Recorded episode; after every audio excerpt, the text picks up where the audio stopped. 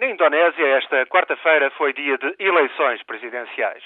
A votação decorreu sem problemas de maior por todo o arquipélago. 11 anos após a restauração da democracia, os indonésios estão prestes a reeleger pela primeira vez um chefe de Estado.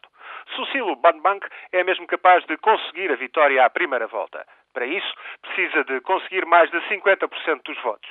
É ainda necessário que obtenha mais de 20% em metade das 33 províncias. Este é um requisito compreensível para garantir a existência de apoio significativo e generalizado num Estado que conta com mais de 300 grupos étnicos. No final do primeiro mandato de cinco anos, o Presidente, um dos antigos generais ao serviço de Suarto, que se converteu às virtudes da democracia depois da queda do ditador em 1998, o general apresenta resultados globalmente positivos. A economia indonésia aguentou o pior da crise mundial e conseguiu evitar cair na recessão. Cresce mesmo a uns 4% ao ano. A queda do petróleo permitiu, por sua vez, reduzir os preços dos combustíveis, combustíveis que são essenciais para as deslocações, mas também para a alimentação de 90% da população. É certo que o desemprego ronda os 8% e cerca de 20 milhões de pessoas dependem para a sua subsistência de subsídios diretos do governo.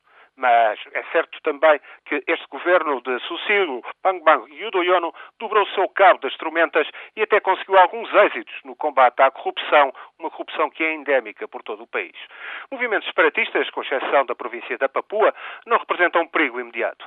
As ameaças terroristas e a pirataria marítima não se têm feito sentir ultimamente e os confrontos étnicos e religiosos tampouco ameaçam presentemente a integridade do Estado o radicalismo islamita no maior país muçulmano do mundo não tem de facto peso político.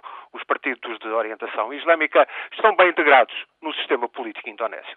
A estabilidade da Indonésia nunca é um dado adquirido. Nunca nada é adquirido neste imenso arquipélago com mais de 230 milhões de habitantes. Mas o país passa por um momento bastante razoável.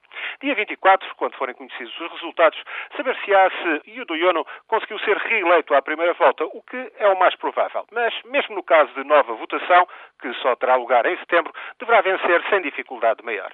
12 anos depois de uma crise financeira devastadora que acabou por derrubar Suarto, passadas violências tremendas em Timor, em Atché, nas Molucas, após atentados terroristas de que a carnificina de Bali em 2002 foi o exemplo mais mortífero, agora é caso para dizer que a Indonésia recomenda-se.